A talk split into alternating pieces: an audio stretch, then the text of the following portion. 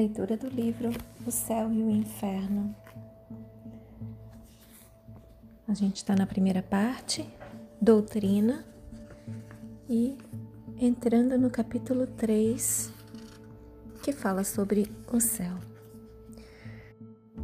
Número 1. A palavra céu se diz, em geral, do espaço indefinido que circunda a Terra e mais particularmente da parte que está acima do nosso horizonte. Ela vem do latim coelum, formado do grego coilus, oco, côncavo, porque o céu parece aos olhos como uma imensa concavidade.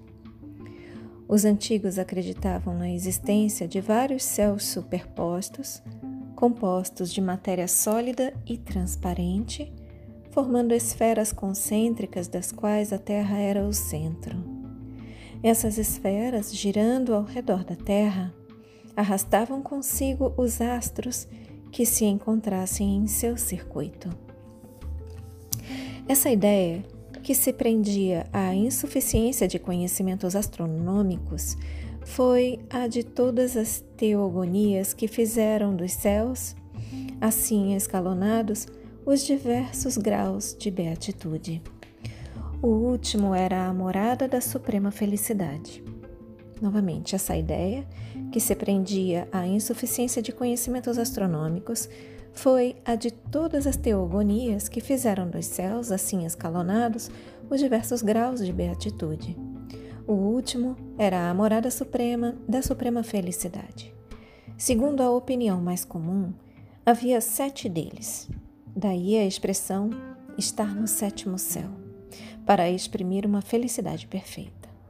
Os muçulmanos admitem nove deles, em cada um dos quais aumenta a felicidade dos crentes. O astrônomo Ptolomeu, e aqui vem uma nota: Ptolomeu viveu em Alexandria, no Egito, no segundo século da era cristã. O astrônomo Ptolomeu contou onze dos quais o último era chamado Empíreo. E aqui vem uma nota do grego pur ou pir, que significa fogo.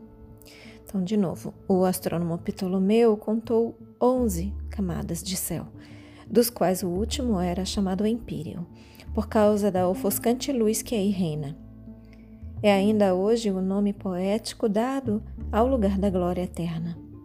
A teologia cristã reconhece três céus. O primeiro é o da região do ar e das nuvens. O segundo é o espaço onde se movem os astros. O terceiro, além da região dos astros, é a morada do mais alto, a região dos eleitos que contemplam a Deus face a face. É de acordo com essa crença que se diz que São Paulo foi elevado ao terceiro céu. Número 2. As diferentes doutrinas concernentes à morada dos bem-aventurados repousam todas sobre o duplo erro de que a Terra é o centro do universo e que a região dos astros é limitada. É para além desse limite imaginário que todos colocaram essa região afortunada e a morada do Todo-Poderoso. Singular anomalia que coloca o autor de todas as coisas, aquele que as governa todas, nos confins da criação, em lugar do centro de onde a irradiação de seu pensamento pudesse se estender a todos. Número 3.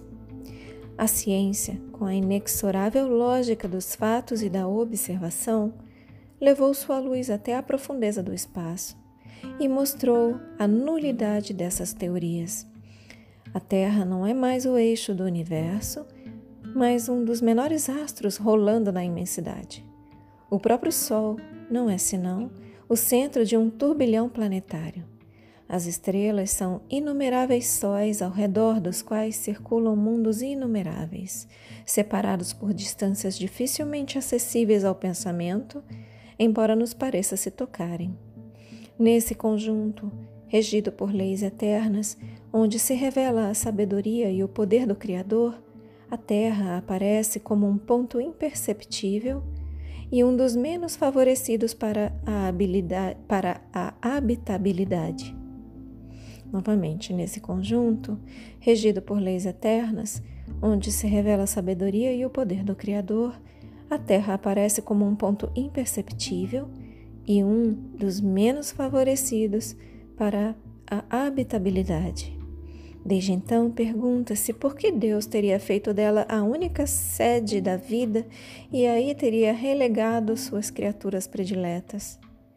Tudo ao contrário, anuncia que a vida está por toda parte, que a humanidade é infinita como o universo. A ciência nos revelando mundos semelhantes à Terra, Deus não poderia tê-los criado sem objetivo. Deve tê-los povoado de seres capazes de governá-lo. Número 4. As ideias do homem estão em razão do que ele sabe. Como todas as descobertas importantes, a da constituição dos mundos deveu lhes dar um outro curso.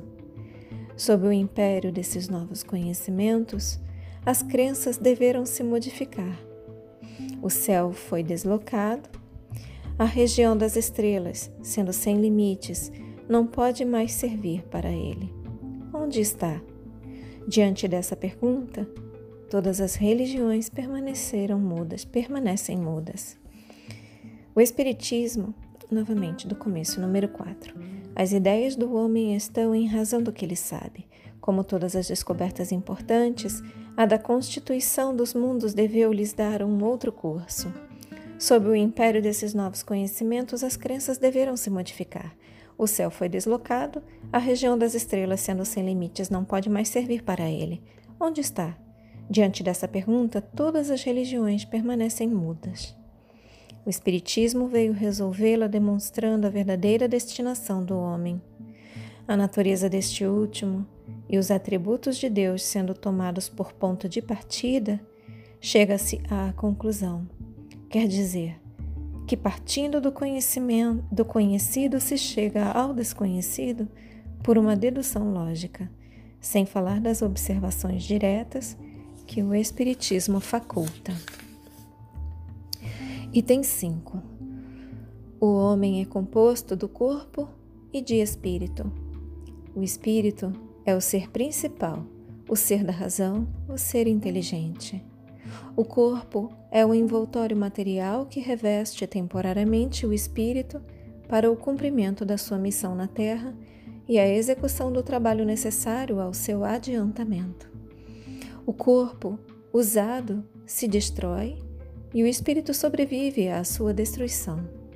Sem o espírito, o corpo é tão somente matéria inerte como um instrumento privado do braço que o faz agir. Sem o corpo, o espírito é tudo, a vida e a inteligência. Deixando o corpo, ele reentra no mundo espiritual de onde saiu para se encarnar. Há, pois, o mundo corporal, composto de espíritos encarnados, e o mundo espiritual, composto de espíritos desencarnados. Os seres do mundo corporal pelo próprio fato de seu envoltório material, estão ligados à Terra ou a um globo qualquer. O mundo espiritual está por toda parte, ao nosso redor e no espaço. Nenhum limite lhe está assinalado. Em razão da natureza fluídica do seu envoltório, os seres que o compõem, em lugar de se arrastarem penosamente sobre o solo, vencem distâncias com a rapidez do pensamento.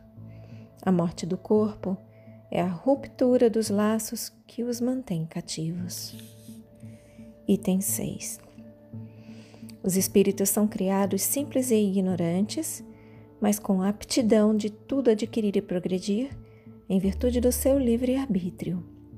Pelo progresso, adquirem novos conhecimentos, novas faculdades, novas percepções e, por conseguinte, novos gozos desconhecidos aos espíritos inferiores.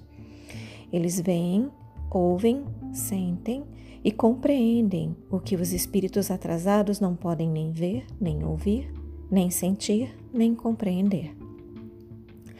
A felicidade está em razão do progresso alcançado, de sorte que, de dois espíritos, um pode não ser tão feliz como o outro unicamente porque não é tão avançado intelectualmente e moralmente, sem que tenham necessidade, nesse, perdão, sem que tenham necessidade de estar em cada um em lugar distinto.